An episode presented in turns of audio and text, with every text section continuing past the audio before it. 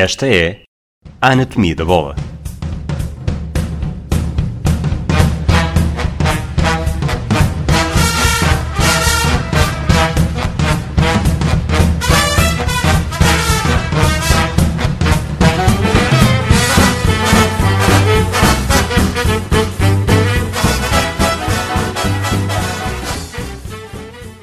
Olá, Rui Malheiro. Viva! Este hum, episódio vai ser quase uma tarefa impossível de ao mesmo tempo fazer o, tentar fazer o resumo possível da temporada anterior e lançar já a próxima. Vamos Portanto, Rui. parece-me que há um nome que é perfeito para isso, que é, nós falámos e chegámos a falar disso, da influência que o João Mário estava a ter no meio campo do Sporting e a partir do momento em que começou a jogar com o João Palhinha e, e esse meio campo do Sporting foi, foi falado e bem falado como o momento ou um dos primeiros momentos decisivos para o título e neste Salto momento claramente. e neste momento temos João Mário eh, no Benfica. Achas que, que a agulha vai mudar muito com esta transferência do João Mário? Ah, eu creio, eu creio que, que, que a agulha mudará porque há um salto entre rivais. E há aqui uma, uma, uma situação que também me parece interessante salientar. O Sporting é o campeão em título, os jogadores do Sporting, e há uma grande continuidade na- no, no- plantel, pelo menos para já, e não, não creio que também haverá muitas alterações, procurará ser bicampeão, e do outro lado terá um jogador que procurará no Benfica ser ele o bicampeão sozinho, já que não se não me parece que haja, aliás, parece muito pouco plausível ou nada plausível que mais algum jogador que tenha jogado no Sporting a época passada vá jogar no, no, no, no Benfica esta temporada. Uh, mas a verdade é que se de um lado estão os jogadores de Sporting que numa linha de continuidade procurarão, procurarão o bicampeonato, do outro lado estará no rival, dentro de um ideário coletivo, obviamente, um jogador que procurará sozinho ser bicampeão pelos dois rivais, uh, eternos rivais de Lisboa. Por acaso, uh, não sei se já falaste sobre, com o Rui Tovar sobre isso, eu não sei, creio que não, que não há nenhum exemplo desses. Poderá haver talvez na década de 70 ou uh, no, no início da década de 80, quando houve aquelas transferências de vários jogadores entre o Benfica e o Sporting, mas uma coisa é certa, um jogador campeão do Sporting, uh, campeão no Sporting, nunca se transferiu para o Benfica. Isso eu tenho a ideia do, do Rui já ter escrito e fica aí essa, essa, essa, essa, essa nota. Mas sim, será um dos pontos que me parece que terá muito interesse na, na, pró- na próxima época, mas também perceber uh, em que lugar se enquadra João Mário, mas também teremos que perceber em que estrutura Jorge Jesus irá eh, utilizar no Benfica, ou se não irá utilizar, eh, no caso, até duas estruturas muito frequentemente. O 4-4-2, onde eu acredito que o João Mário, ao contrário do que está a acontecer no, no jogo diante do, do, do Casa Pia, em que começou o jogo como médio centro em 4-4-2, eu acredito que o João Mário poderá ser mais vezes opção como falso médio ala direito no 4-4-2, à semelhança do que aconteceu com Jorge Jesus no Sporting na sua melhor temporada de sempre, a a temporada 2015-2016, que acaba com a conquista do, do título europeu pela seleção nacional, uh, e no 3-4-2-1, 3-4-3 para simplificar, próximo daquilo que, que, que o Sporting utilizou em grande parte da época passada, continuará a ser o médio centro ofensivo, porque tem as costas, do meu ponto de vista, mais protegidas com a presença de três centrais e do médio de, de, de características mais defensivas, e dir-te-ia que num 3-4-3 o, o, Jorge Jesus exigirá mais a explosão ao trio da frente para chegar às zonas de finalização e essa não é a característica do João Mário. O João Mário é claramente um jogador que vai oferecer mais cérebro ao coletivo, é um jogador com aqueles pés de veludo que oferece qualidade técnica, qualidade no drible, qualidade no passe, mas creio que uh, terá que haver uma diferença entre o João Mário do Sporting para o João Mário do Benfica. Uh, e eu também não sei se até que ponto esse facto também não terá sido determinante para além da questão salarial, obviamente, porque estamos a falar de um jogador cujos salários andarão pelos 3 milhões limpos ano, daquilo que, que, que foi do conhecimento público. A verdade é que faltaram golos, eu creio que ele marca dois golos e os dois golos são de grande penalidade, e faltaram assistências para um jogador uh, no lugar 8 e que custe tanto, e aquilo que me acredito, custe tanto em termos de, de, de, salário, aquilo que acredito é que o Jorge Jesus está claramente convencido que o João Mário é capaz de dar mais também nesse capítulo, e o próprio João Mário deve querer estar com muita vontade de o fazer, porque é bom recordar que há um lugar na seleção nacional que o João Mário, na altura do Mundial 2022, estará naquela limbo entre os 29 e os 30 anos, será provavelmente o seu último Mundial e quererá estar presente, porque é bom recordar que o João Mário, mesmo sendo campeão do Sporting, mesmo sendo para mim um dos destaques do campeonato do Sporting, eu sei que não foi uh, uma, uma opção, uma, uma opinião unânime, bem longe disso, uh, a verdade é que me parece uh, que o João Mário teve esse papel, esse papel no Sporting e que poderá e, e que lhe faltaram os golos e as assistências para ter esse impacto unânime por parte do, da, da opinião generalizada. Falaste aqui de gols de penalti e obviamente que esses gols de penalti vão influenciar ou influenciaram estes números que eu te vou dizer, mas o, o João Mário tem 16 golos uh, pela equipa principal do Sporting uh, na sua carreira, portanto desde que se estreou tecnicamente em 2011, 2012, mas esse jogo quase não conta para o Totobola, portanto desde 2014, 2015 e com a interrupção que teve no estrangeiro. O Pizzi, Verdade. no ano passado, marcou 16 golos eh, pelo Benfica em todas as competições.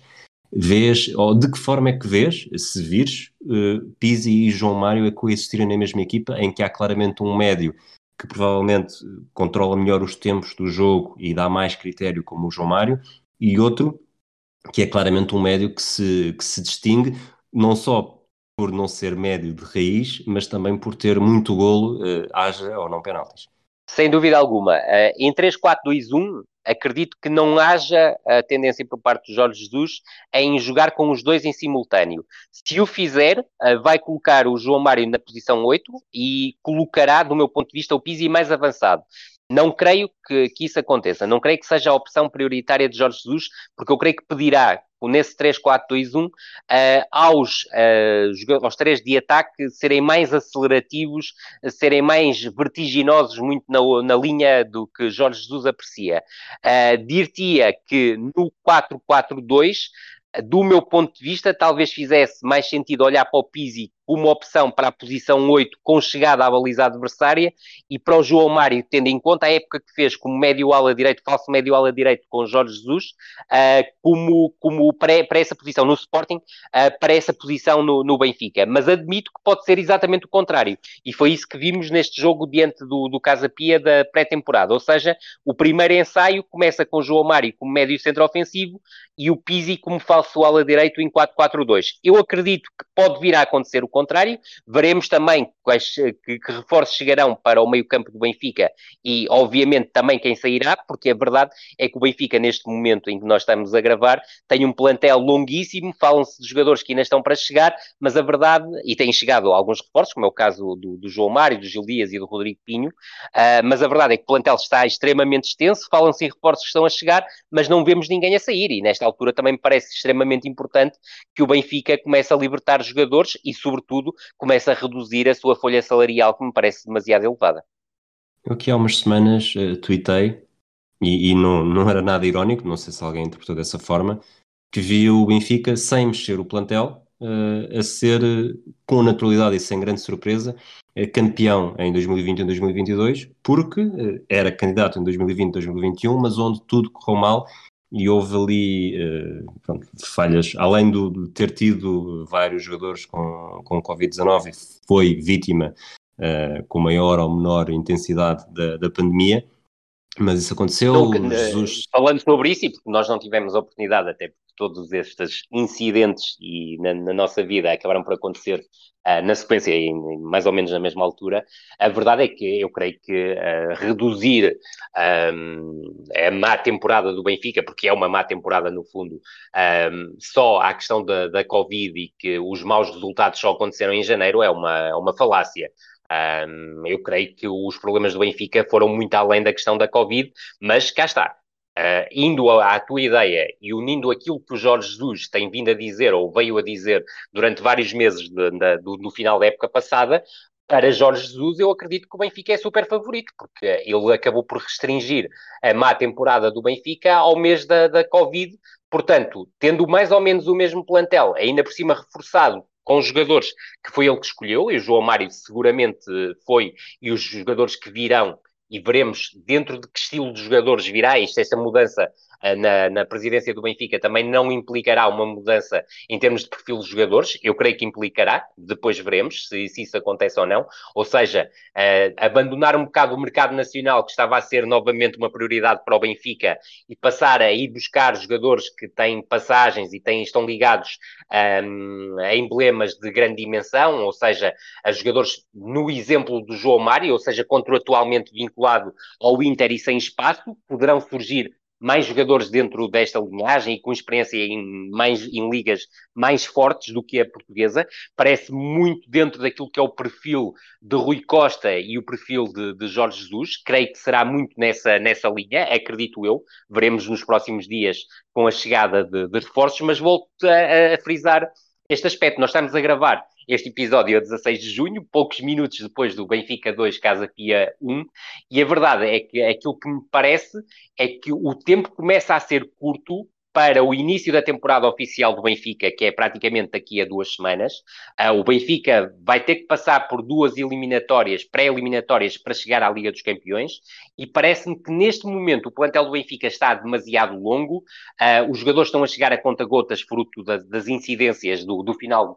da temporada passada, com a Copa América, com, com, com, o Europeu. Portanto, uh, estes primeiros jogos de pré-época não estão a servir praticamente para nada, em termos de juntar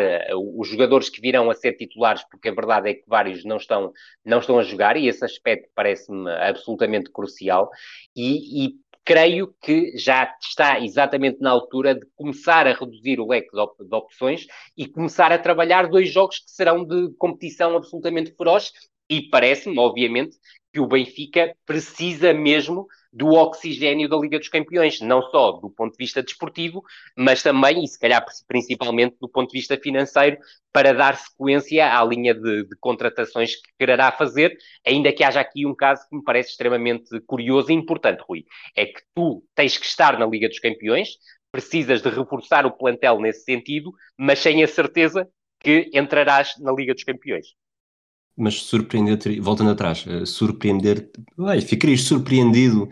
se, mesmo se não houvesse reforços, e mesmo antes de João Mário, que este Benfica pudesse ser campeão na próxima temporada, só pelo. Eu, eu na altura, quando tweetei isso, fiz o, utilizei o exemplo do Sérgio Conceição, que na sua primeira época o Porto praticamente não teve reforços, teve regressos de, de empréstimos e, e tinha potencial e tinha capacidade técnica. Obviamente, cá depois um dedo do treinador que também mete a equipa a jogar de maneira diferente. Neste caso, há uma continuidade do treinador, mas se começares a, a analisar jogador a jogador, eh, obviamente que há, que há lacunas no plantel que já no ano passado não foram, não foram colmatadas, mas continua a ser um plantel com imensa qualidade para Concordo ter potencial para ser campeão sem grande surpresa, não é? Concordo, concordo contigo, ah, creio que o, que o plantel é vasto e, e, forte. Agora, aquilo que me parece é que, em termos de qualidade de jogo, tirando aqueles primeiros jogos de, de arranque da temporada pós-eliminação da, da, da, da, Liga dos Campeões uh, ante o PAOK, o Benfica tem ali dois ou três ou quatro jogos uh, de boa qualidade. Eu creio que a qualidade exibicional do Benfica nunca foi. Uh, linear ao longo da época e quando foi linear, foi um linear por baixo Portanto, eu creio que o Benfica precisa de fazer muito mais uh, e precisa de trabalhar muito mais a sua ideia de jogo para conseguir ter, ah, para além da qualidade individual que tem, também qualidade coletiva. E eu creio que é a conjugação dos dois fatores poderá, poderá permitir ao Benfica dar um salto, ainda que me pareça, muito sinceramente, um, um aspecto, Rui. Veremos, mas ali por volta de, de setembro, uh, quando gravarmos uma anatomia da bola nessa altura, depois das primeiras jornadas do campeonato e depois do, do, do, do mercado, veremos quantos jogadores uh, resistem no 11 principal do, do, do Benfica em relação à temporada anterior e quantos reforços são titulares no 11. Eu acredito que o número de reforços será superior ao número de, de jogadores que, que, que um, vêm da temporada anterior. Exatamente. Um, o, o, Jorge Jesus, o, melhor, o Ruben Amorim não descobriu, uh, não descobriu a pólvora, não é, não é a última bolacha do pacote, nem a última Coca-Cola do deserto. Nem quer ser, mas, isso parece também importante. Sim, mas é, é indesmentível que foi ele que, que, lançou claramente esta moda pelo sucesso que teve do, de jogar com três centrais, algo que o Jorge Jesus depois acabou por replicar eh, com maior ou menor sucesso. Com e maior até o Sérgio Conceição. E até o Sérgio Conceição. Mas, mas neste Verdade. caso do Jorge Jesus, que, que, sempre foi muito, e ele já tinha jogado com, com três centrais no passado, não necessariamente no Benfica. E, e, e, até em 3-3-4 ou 3-4-3 Losango. Eu, por acaso, na altura, cheguei a ser adversário do Jorge Jesus quando trabalhava no Rio Ave. Eu lembro perfeitamente disso e, aliás, até acho que chegamos a falar isso num, num episódio.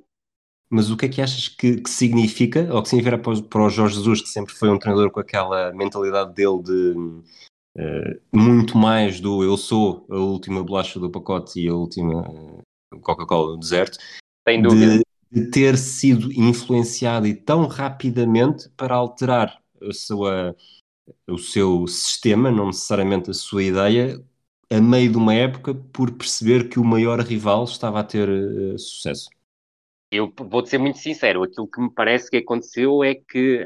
um, Jorge Jesus percebeu que o Otamendi e o Bertogan têm, têm dificuldades no controle da profundidade,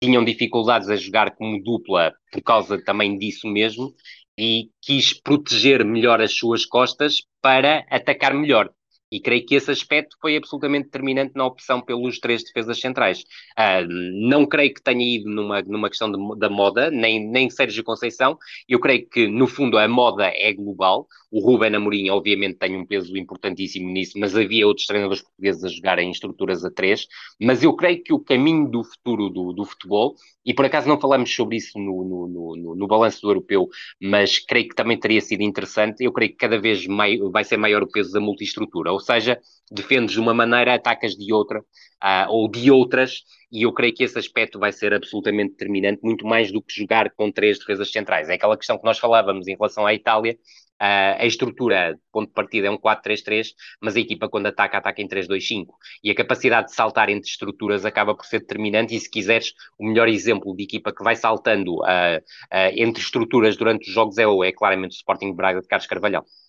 E, e, realmente também falamos do, do aspecto do atacar com mais, ou com mais avançados, não necessariamente atacar melhor.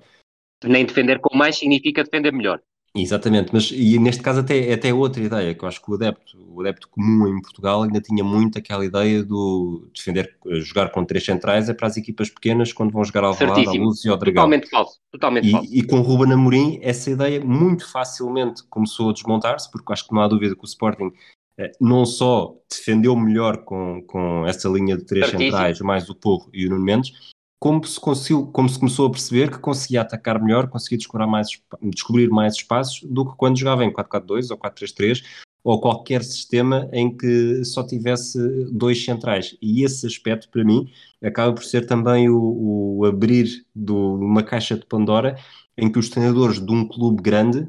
já têm adeptos mais uh, consciencializados para que o jogar com três centrais não é necessariamente ser mais defensivo e até tem vantagens não só uh, ofensivas, como obviamente também defensivas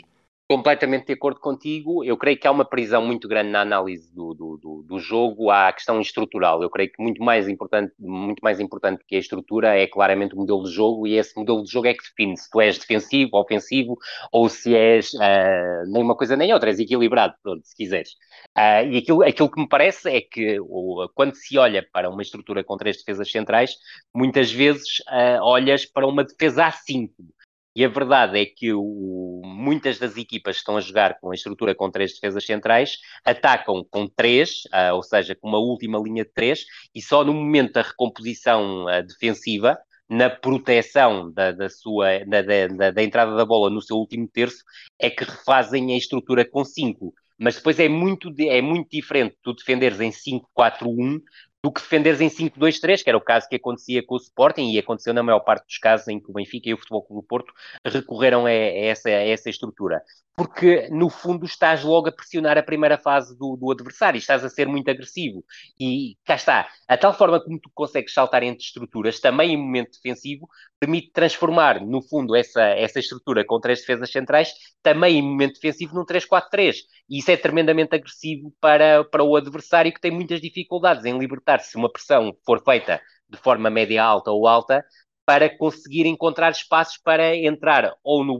no, no, bloco rival, aí claramente mais difícil, ou por fora, onde poderá encontrar algum espaço, mas ter dificuldades depois para ter continuidade na exploração desse espaço. E a tendência, normalmente, nesse tipo de situação, quando és muito apertado, é para bateres longo nas costas da defensiva adversária, e hoje em dia uh, acho que já tens muitos meios para conseguir controlar a, a, profundidade de forma sagaz, nomeadamente quando és superior em termos de qualidade individual aos teus adversários e também de qualidade coletiva. Nós eh, falámos também no, no, episódio anterior muito do fim de ciclo, ou de um eventual fim de ciclo de Fernando Santos e de Ronaldo. Certíssimo. Mudo eu olho agora para o Futebol do Porto. Falou-se muito e foi uma, grande, uma das grandes incógnitas se Sérgio Conceição continuaria, se havia mais, pelo menos mais um ano para o treinador do Foco do Porto no Dragão. Uh, ele vai acontecer. Surpreendeu-te Eu não muito? esperava. Sim, surpreendeu-me. Uh, eu, eu pensei que o, o, ciclo estaria encerrado e que o Sérgio Conceição iria apostar, uh, por exemplo, no campeonato italiano e em prosseguir carreira em, em, Itália. Creio que depois de quatro anos com dois títulos nacionais, creio que o ciclo estava bem encerrado. A última participação do Futebol Clube do Porto na Liga dos Campeões acaba por ser, eh, do meu ponto de vista, muito positiva. Não é excelente, porque excelente é, seria ainda conseguir chegar mais longe, mas isso é praticamente impossível para, para, para o futebol português. Mas a verdade, para um clube português nesta, nesta altura, mas a verdade é que foi uma, uma participação muitíssimo boa por parte do, do Futebol Clube do Porto, até pela forma como. Uh, criou dificuldades mesmo quando, quando foi, foi eliminado. E creio que isso valorizou muito o treinador Sérgio Conceição também a nível internacional. E estava à espera, uh, depois de uma época que foi muito desgastante para Sérgio Conceição, que acabou com aquele blackout e tudo, que muito provavelmente Sérgio Conceição chega, teria chegado à conclusão que aquele era o momento final para a sua passagem pelo futebol português. Se calhar até terá pensado isso, se calhar também esteve a ver uh, as hipóteses que teria no, no campeonato italiano, e recordo que houve uma altura em que chegou a ser capa de todos os jornais italianos como futuro treinador do Nápoles, mas provavelmente uh, decidiu dar um passo atrás e promover, se quiseres, o, Porto 5.0 com Sérgio Conceição que, do meu ponto de vista, olhando para aquilo que foram os quatro portos anteriores do Sérgio Conceição, não será muito diferente dos anteriores em termos de diário, independentemente de poder fazer aqui ou ali uh, algumas adaptações estruturais e procurar até tornar a equipa mais atrativa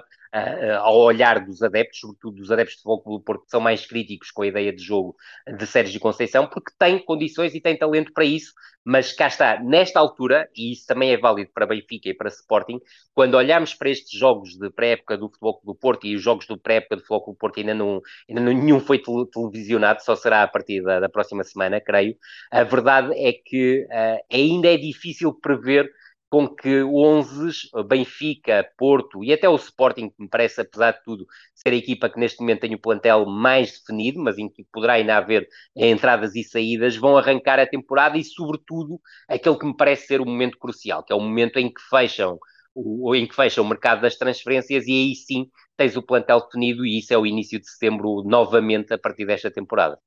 Falando aqui do, do Fogo do Porto Sérgio Conceição, não sei até que ponto é que concordas comigo, se que hum, também já, já puxaste um bocadinho por aí, na verdade, que foi uma solução de conformismo do Sérgio Conceição, porque realmente o que apareceu não era bem o que ele queria, e para todos os efeitos conhece bem o Futebol do Porto, sente-se lá bem, e, e, e, também é acarinhado por, por quem mais importa, no sentido de quem toma decisões. O presidente do Porto. Exatamente, e o presidente do Futebol do Porto, que está, está com 83 anos, 82, está perto do, do seu último, de ser mesmo o seu último mandato, mesmo que, que ainda haja mais outro ou não a caminho, eh, é provável que ele também não queira uh, replicar outros, outros erros de casting do passado e para ele também certo. é confortável ter um treinador como o Sérgio Conceição em que já sabe o que é que é, já sabe como é que é trabalhar com ele, sabe o que é que pode estar à espera e não sei até que ponto, e este é, é outra, o outro volume da pergunta,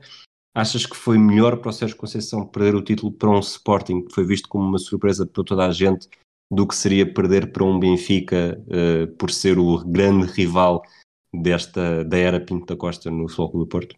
Para o Futebol Clube Porto e para Sérgio Conceição nunca é bom perder, isso é óbvio, e o objetivo do Futebol Clube Porto era conseguir aqui o bicampeonato e fazer, uh, e Sérgio Conceição conseguir os três títulos em quatro temporadas como, como treinador do Futebol Clube Porto. Esse, obviamente, era o objetivo principal o objetivo, objetivo esse, aí também me parece importante, importante salientar, que se estendia à Taça de Portugal, que o Futebol Clube Porto não ganhou e caiu nas meias finais diante do Sporting de Braga, e em termos de títulos, o único que acaba por ser palpável é a Supertaça, que ainda se refere à temporada anterior, ou seja, já há duas temporadas, mas que foi conquistada esta temporada. Mas ganhar uma supertaça num clube como o Futebol Clube do Porto uh, e para um treinador como Sérgio Conceição parecem-me sempre curtos. Agora, estou completamente de acordo contigo. Eu creio que seria muito mais duro perder um campeonato para o Benfica, tal como chegou a perder para o Benfica do, do, do Bruno Lage, do que perder para um Sporting que, tal como disseste e muito bem, foi encarado com um efeito de surpresa, um efeito de surpresa que se foi desvanecendo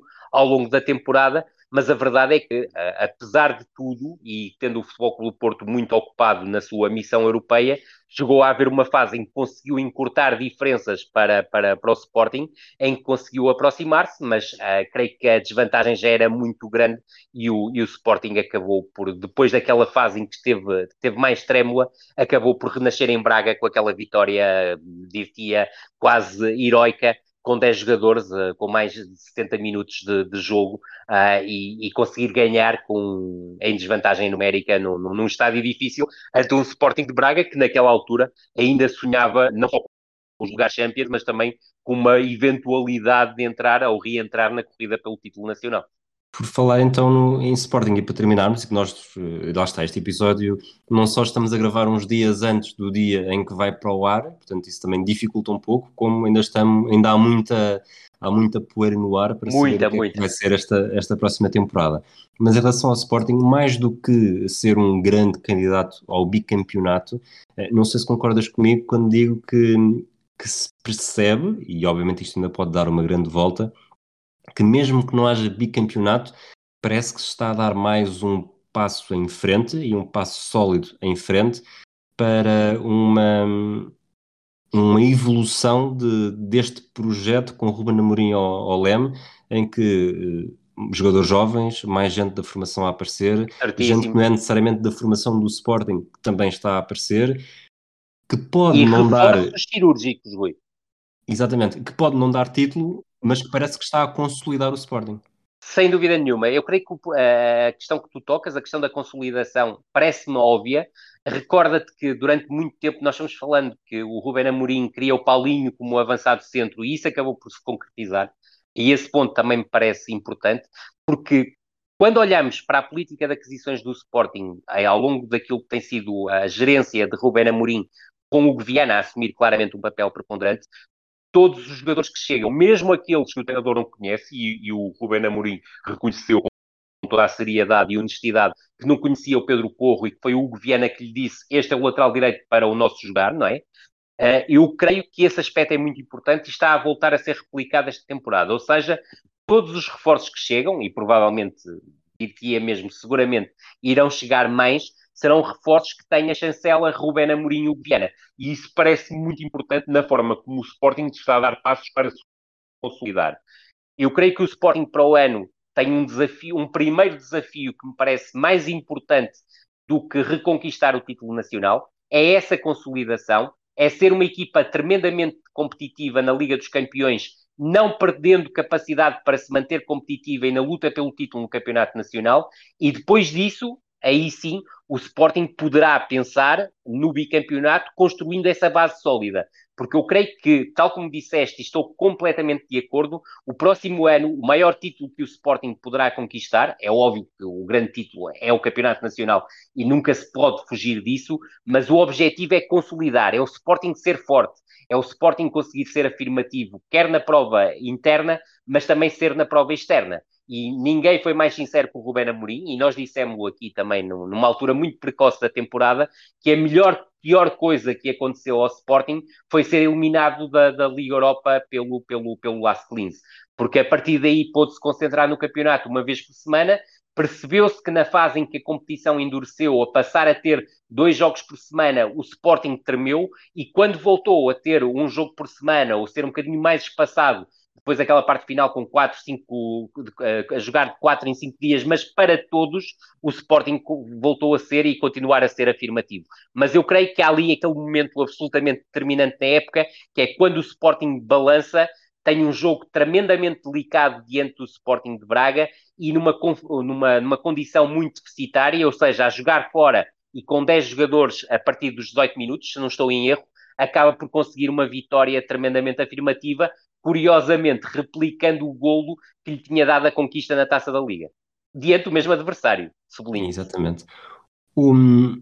João Mário, é, já falámos há pouco, é para já é, a grande perda do Sporting, não quer dizer que, vá, que, não vá haver mais, mas neste momento que estamos a falar é a grande perda. Achas que, que o Sporting precisa ou vai querer alguém também experiente para essa posição, até para, eh, como se dizia no Twitter, o contexto de Champions. Achas que essa solução Acredito. está dentro de casa com uma, uma o nova. Pedro Gonçalves. Com o recruto Pedro Gonçalves, ou pode até estar dentro de casa com. O Mateus Nunes. Com os jovens eh, que o Sporting tem, seja com o Mateus é. Nunes ou mesmo com alguém ou com o Daniel Bragança, sim, exatamente. Achas que vai haver essa coragem ou achas que há, vai haver mais alguma cautela? E eu... João, João Mário foi decisivo no ano passado, eh, lá está, a dar o critério, como dizia há pouco, mas achas Sem dúvida que, nenhuma. Que vai haver essa coragem para ir ainda mais além ou, ou vai haver mais cautela? É, eu creio que vai haver mais cautela. Eu creio que o Sporting, tendo na próxima época a Liga dos Campeões, eu creio que estará a procurar um 8 mais próximo daquilo que o Ruben Amorim pretende para o 8, e aqui eu estou só a lançar um dado para o ar, não tenho qualquer informação a esse respeito, portanto, aquilo que eu acho é que o Sporting teve todas as condições para renovar com, com João Mário, não quis renovar com João Mário, isso pareceu-me claro, porque não queria pagar os 3 milhões de euros de contrato anual limpo, e isso parece-me inteiramente legítimo, mas também tenho a sensação, e é só uma sensação, uh, não quero ser mal interpretado, é só uma sensação, eu creio que Ruben Amorim quer algo diferente para a posição 8. Ou seja, se calhar não quer um jogador tão cerebral, mas quer um jogador com uma dimensão física maior e que lhe possa permitir ter mais soluções dentro dessa posição 8, apesar de me parecer, e continuo a dizer, e também creio que o Ruben Amorim acredita nisso, que o João Mário foi absolutamente essencial no salto qualitativo que o Sporting deu, mas se calhar o, o Ruben e o Viana, uh, depois de estarem reunidos, chegaram à conclusão que há uma alternativa mais válida para a posição e de um preço mais acessível para o Sporting, porque, volto a dizer, para a realidade do futebol português, pagar 3 milhões ano limpos a um jogador é absolutamente uh, incrível. Acho que não é nada fácil neste contexto que nós estamos a viver conseguir suportar esse salário. Veremos quais são as soluções do Sporting. Agora, a nível interno, eu creio que o Sporting poderá testar soluções como recuar o Pedro Gonçalves para 8, recordando que foi um bocado essa a posição que ele desempenhou numa estrutura diferente na, na, na formação do, do Famalicão e foi a partir daí que o Sporting uh, uh, teve o interesse em conseguir afiançar a sua aquisição, mas há soluções internas, como o Mateus Nunes, como o Daniel Bragança, que podem corresponder ao protótipo daquilo que o, o, o, o Rubén Amorim pretende para essa posição, tendo uma certeza, mesmo que seja alguém contratado, tendo em conta o número elevado de jogos que o Sporting fará na próxima época, quando comparados com a temporada anterior, uh, e, sobretudo, a dimensão desses jogos, porque a dimensão Champions tem outro grau de exigência. A verdade é que estes jogadores que, se, que, que estão já no plantel e que poderão fazer a, a posição 8 serão jogadores que, aos quais o Ruben Amorim irá recorrer muitas vezes, até porque se manterá o espectro das cinco instituições, que me parece extremamente importante, eh, sobretudo numa altura em que tens que, que, rodar, em que tens que dar descanso a alguma das tuas unidades nucleares. Rui, voltamos quando houver eh, coisas mais concretas para falar? Certíssimo, está mais combinado, está fechadíssimo. Um abraço a todos e até lá. Até breve. Esta é a Anatomia da Bola.